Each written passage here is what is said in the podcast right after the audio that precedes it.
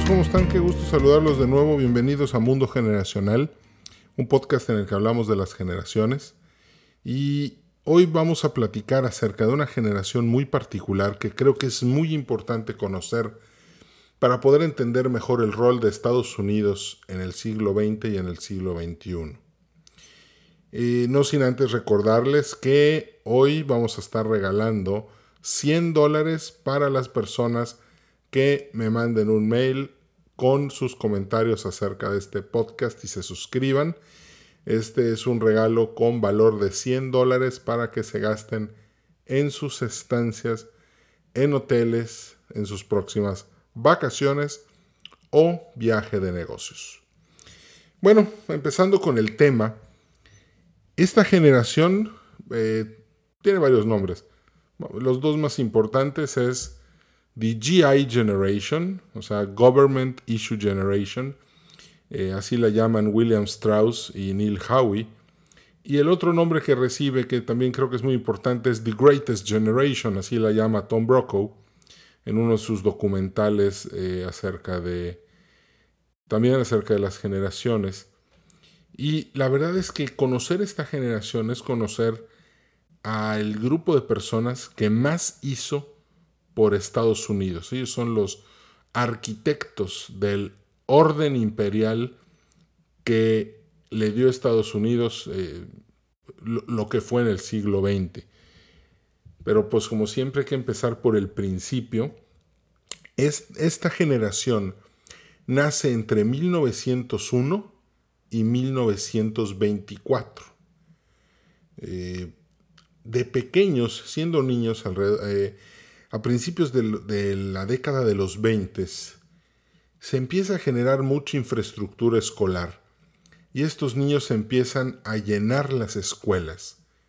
A diferencia de la generación anterior, que, venía, que, que se, se llama The Lost Generation, la generación perdida, estos niños empezaron a ir a la escuela, empezaron a... son los primeros Boy Scouts, son niños que se portan bien, son niños que hacen su tarea, que, no, que no viven en la calle, que no tienen mala reputación, se, se caracterizan por un comportamiento muy disciplinado, muy bien portado.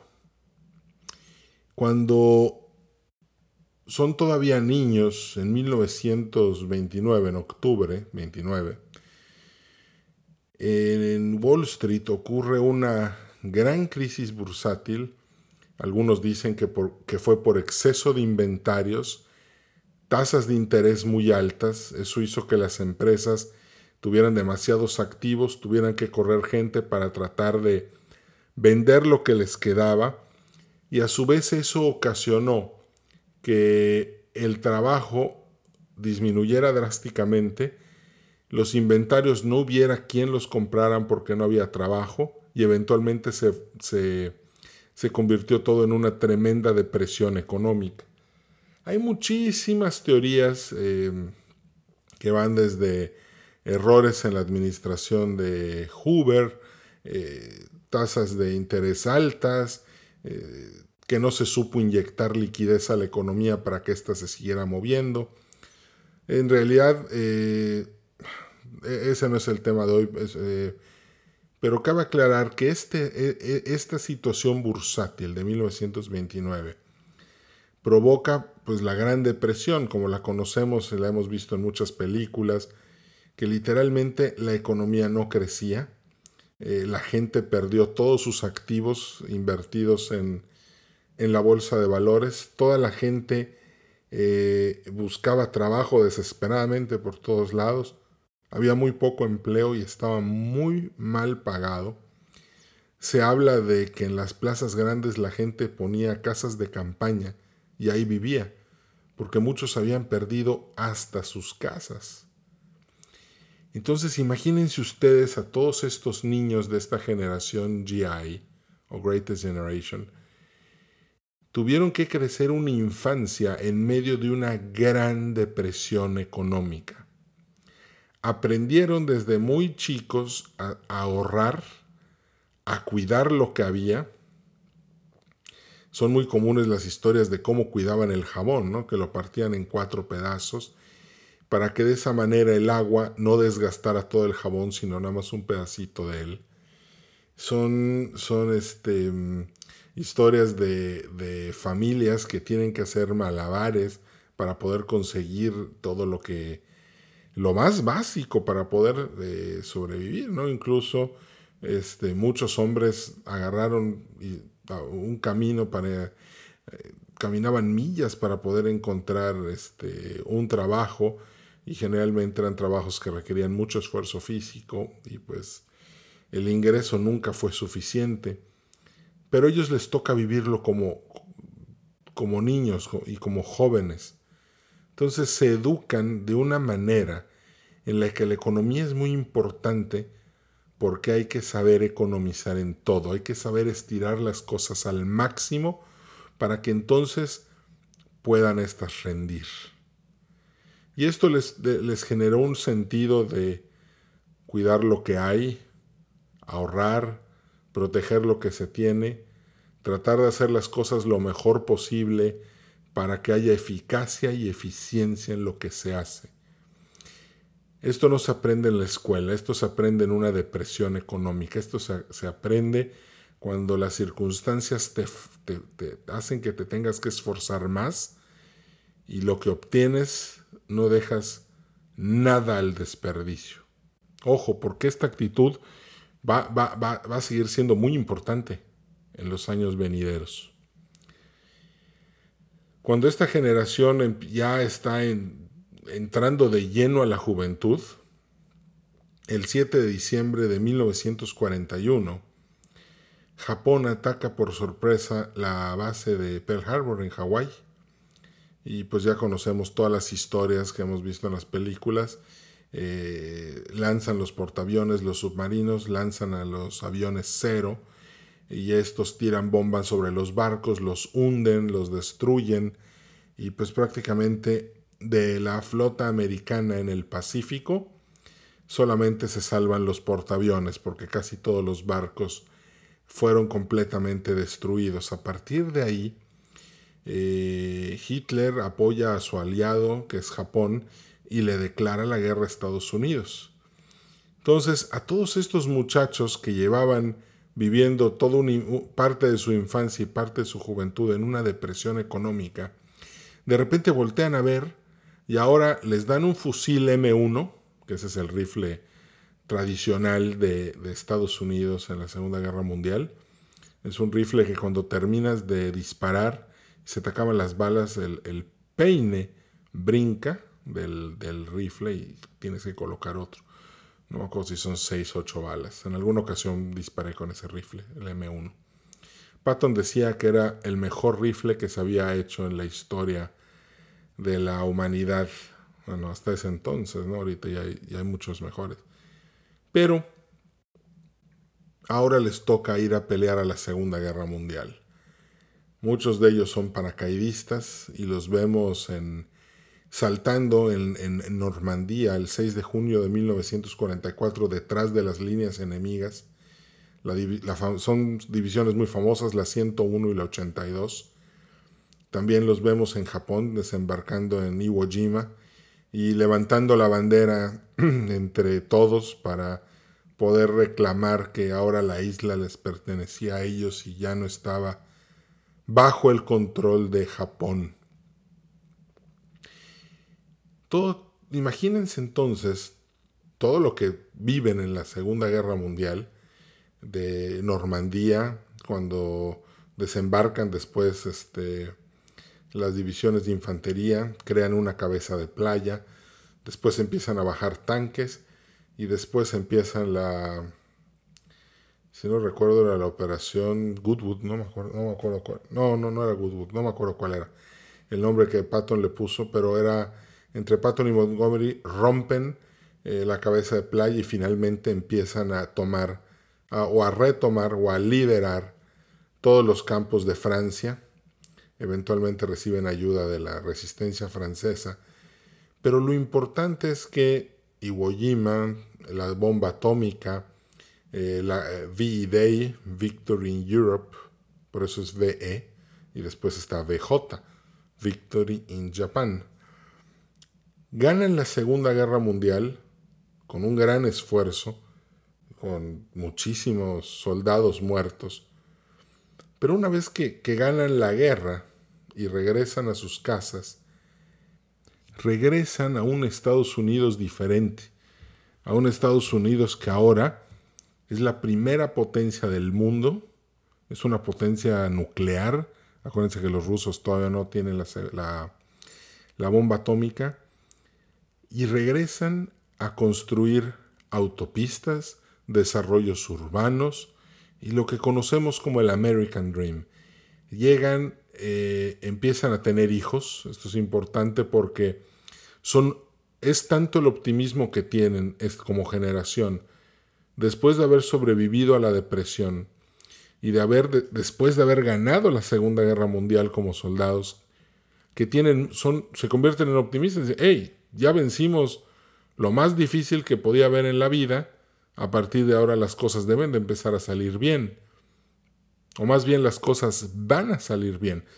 Son muy optimistas y empiezan a, regresar a construir casas, comprar lavadoras, refrigeradores, coches, vacaciones y empiezan a tener hijos. Estos niños son los baby boomers, por eso son baby boomers. Son los hijos de estos veteranos de la guerra que eran tan optimistas que confiaron que el futuro era brillante y por eso empezaron a tener muchos hijos.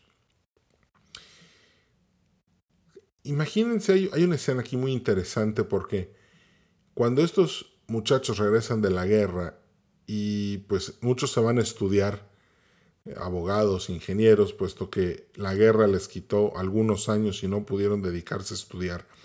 Pero imagínense ustedes la escena entre alguien de 30 años que fue a pelear a la Primera Guerra Mundial y alguien de 24 o 23, 22 años que no peleó la guerra. Imagínense los sentados en el salón de clase. Imagínate la diferencia en la actitud y en el carácter. En un muchacho que acaba de salir de la infancia y está cursando sus estudios y a un lado tiene a un a un marino o a un soldado de la Segunda Guerra Mundial, que todas las mañanas despertaba bajo el fuego de la artillería japonesa o alemana, que escaló las, eh, escaló las eh, en Francia este, para conquistar Normandía, para atacar Berlín, o, era de la 101 y le tocó defender Bastogne en, en Bélgica perdón, este, en, el contraataque de las Ardenas, que fue a través de Bélgica.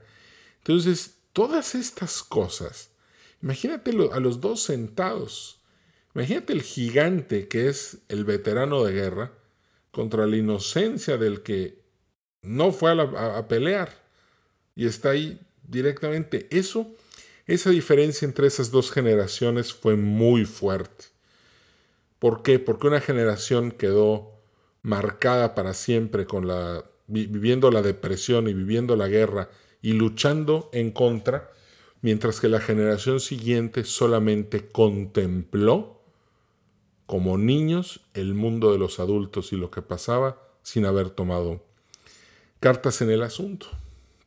Entonces, el desarrollo económico que comienza es sin precedente. Pero algo que, que hubiera sido difícil de calcular era el poder político que iban a tener como generación.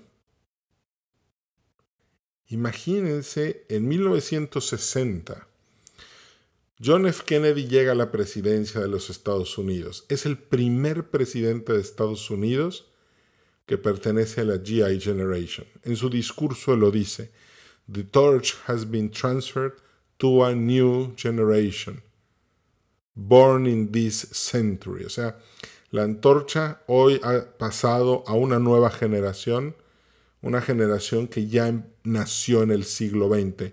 Antes de Kennedy, todos los presidentes habían nacido en el siglo XIX. Truman, Roosevelt, este, Eisenhower. Y Kennedy empieza toda una serie de reformas este, sobre igualdades, este, desarrollo para todos. Acuérdense que Kennedy es sinónimo de garantías y derechos individuales. empieza la carrera hacia el espacio. No hay que olvidar que el, el lema de Kennedy era The New Frontier, la nueva frontera. Él decía, John F. Kennedy, Estados Unidos no se puede quedar con la complacencia de la década de los 50. Tenemos que fijarnos metas nuevas. Y esas metas es poner un hombre en el espacio. Esta década poner a un hombre en el espacio y en la luna. Ojo, los rusos tenían ventaja, ellos ya habían puesto el Sputnik ahí. El proyecto de Kennedy terminó el 22 de noviembre de 1963 en Dallas, Texas. Eh, no sabemos si fue o no fue Oswald, pero al final de cuentas este, lo matan, lo asesinan y él y Lyndon Baines Johnson se convierten en el presidente. Él en ese momento era el vicepresidente. Lyndon Johnson empieza la gran sociedad, el proyecto de la gran sociedad, que es darles oportunidades a todos los norteamericanos, a combatir la pobreza, e, enfrentarse a este a, todo lo que a todo lo que se estaba relegando que las políticas públicas del, gobierno americano se convirtieran en grandes catalizadores de oportunidades para el ciudadano promedio. No hay que olvidar que Johnson trabajaba en Cotula, Texas. Tuvo muchos eh, alumnos mexicanos, migrantes mexicanos o mexicanos que ya llevaban algunas generaciones viviendo de aquel lado. Entonces Johnson siempre tuvo mucha sensibilidad por, apoyar a la sociedad. Por eso su proyecto era la gran sociedad. Johnson probablemente no calculó bien, yo eso creo.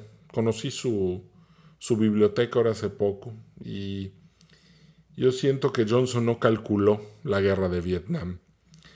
Cuando la guerra de Vietnam comienza, el, el incidente del Golfo de Tonkin, pues obviamente la guerra de Vietnam empieza a convertirse en un proyecto muy costoso y muy difícil de manejar. Yo creo que la peor parte es cuando se hizo la ofensiva de Tet, que, en, el que en el que la embajada de Estados Unidos en, en Vietnam del Sur quedó completamente rodeada y ahí vemos a los soldados defendiendo la, la embajada y todos cubriéndose y un, episodio muy difícil.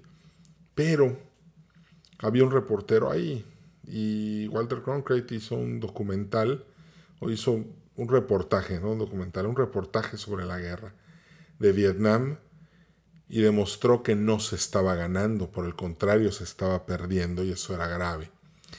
Eventualmente Lyndon Johnson no, se, no corrió para la reelección, y su vicepresidente fue el que se presentó en el ticket para la, candidatura, pero perdieron a manos de Richard Nixon. Nixon lo que hizo fue decir tenemos que acabar con la guerra de Vietnam. Y Nixon cambió la estrategia de Johnson. Johnson trató de apaciguar al ejército de Vietnam del Norte y al Vietcong tratando de no, no declararles una guerra tan fuerte para que el conflicto no escalara.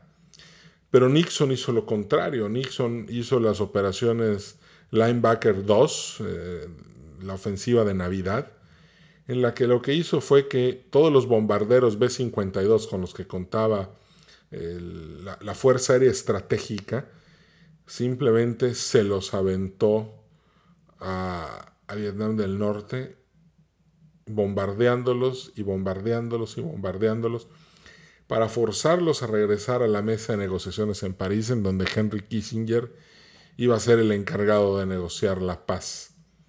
Una de las condiciones de, de los vietnamitas para volver a la mesa de negociaciones era que los bombarderos cesaran. O sea, sí tuvo un efecto muy, muy fuerte en la moral y en, y en el, y en el desenlace de cómo se iban a retirar de la guerra este, el ejército de Estados Unidos. Sobre todo por el hecho de que la operación Linebacker funcionó. Entonces, tal vez lo que algunos teóricos dicen es que la guerra de Vietnam hubiera durado menos si se hubiera lanzado la operación Linebacker antes y no se hubieran esperado pues hasta casi hasta, hasta 1972, 1973.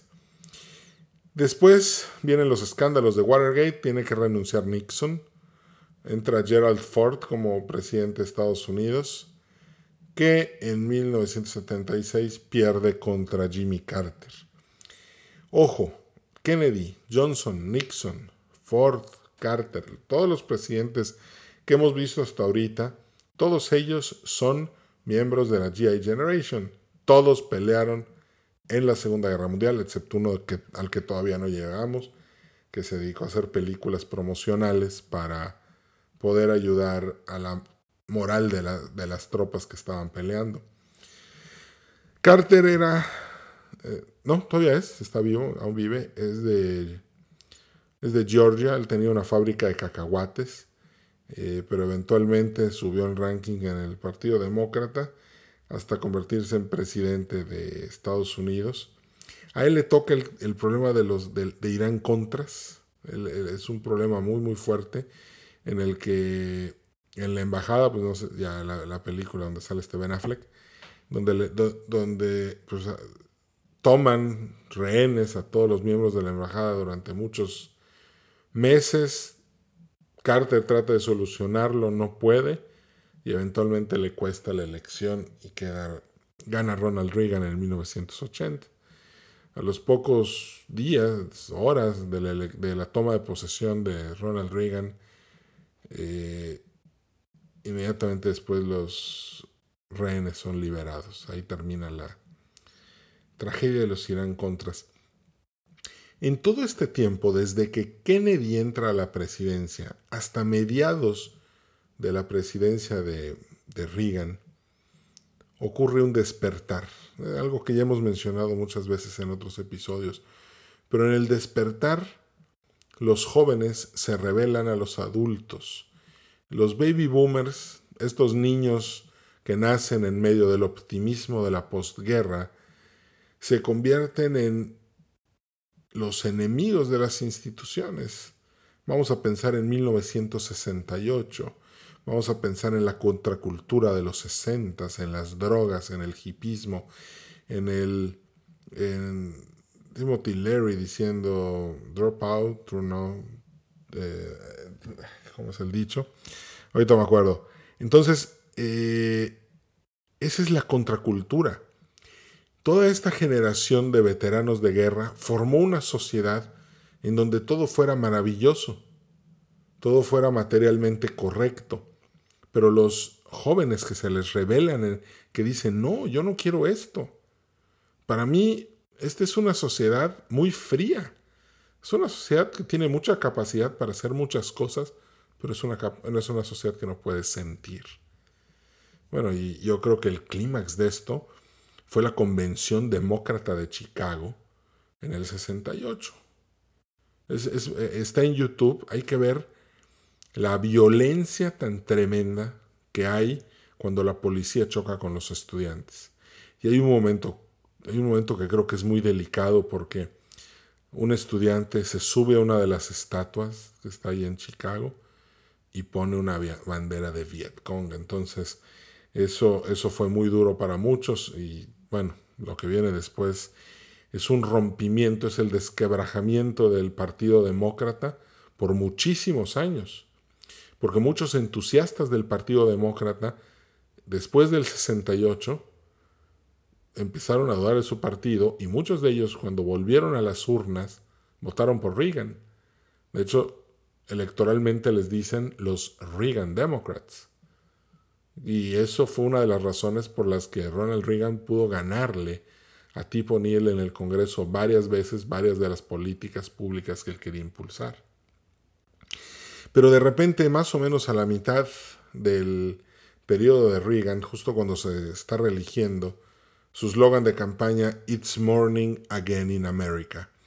Y, recuerdo este comercial, porque lo vi, no soy tan grande, pero lo vi, estaba yo chico, en el que sale una pareja casándose, comprando una casa y diciendo una algo así como que, hey, optimismo otra vez, ya estamos logrando que las cosas se den. Y viene una etapa en la que hay mucho empleo, estamos generando tecnología, estamos este, haciendo las cosas bien en política económica internacional. Y de repente, pues termina el periodo de Reagan y entra George Bush 41. De hecho, George Bush 41 es el que acaba de fallecer ahora a finales del 2018. Eh, es un presidente, lo admiro mucho, tan es así que tengo uno de sus libros autografiado, él me lo autografió, pero es una persona como que digamos es el, como en los partidos de béisbol, es el pitcher de relevo, pero es un pitcher de elite. Él llega a completar el, el triunfo de la Guerra Fría, la caída del muro de Berlín y ganarle la guerra en Irak a Saddam Hussein. Entonces, desde 1960 hasta 1994, tenemos ininterrumpidas las presidencias de esta generación. Pero lo curioso es que cuando Bill Clinton entra al poder, Bill Clinton pertenece a la generación baby boomer, no a la generación silenciosa. Ojo, esa generación de la que hablé hace rato, de muchachos sentados de 21 años, que habían entrado directo a la universidad, no produjeron ni un presidente.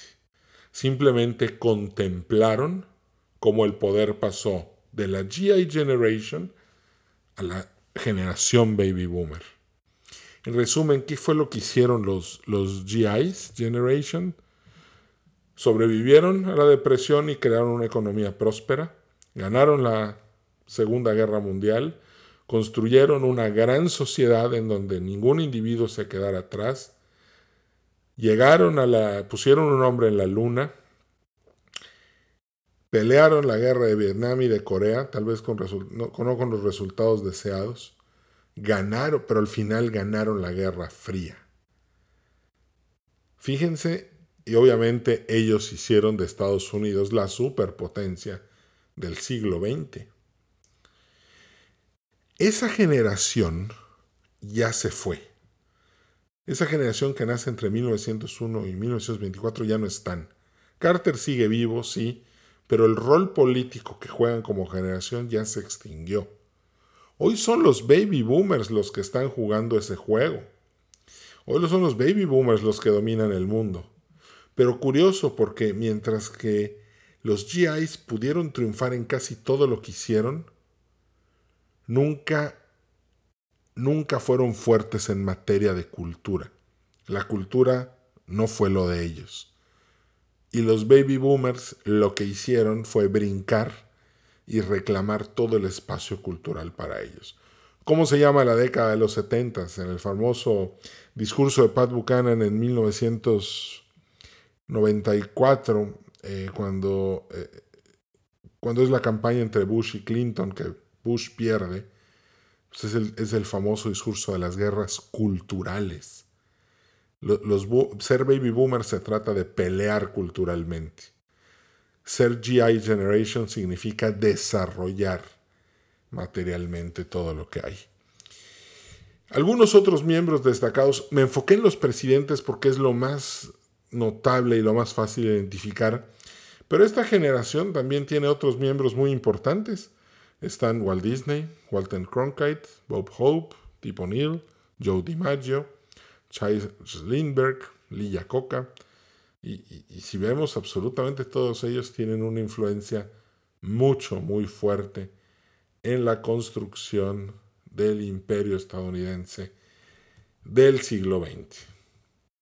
Muy bien, pues hemos llegado al final del podcast. Gracias por acompañarme te platico, mándame un mail a edwin.edwincarcano.com para que, para, y, y, mándame tu retroalimentación sobre este podcast, qué piensas, y en automático te vas a ganar una tarjeta de regalo con valor de 100 dólares para tus próximos viajes. Y si eres millennial y te gusta viajar, pues qué mejor que poder este, tener una tarjeta que te brinde descuentos muy considerables en los hoteles en los que te gusta quedarte. Te mando un fuerte abrazo, gracias por haber estado hoy aquí en el podcast Mundo Generacional. Me puedes seguir en Instagram, arroba ecarcanog, Me va a dar mucho gusto que me sigas. Yo también te voy a seguir. Esto es Follow for Follow. Te mando un fuerte abrazo. Nos vemos a la próxima. Chao.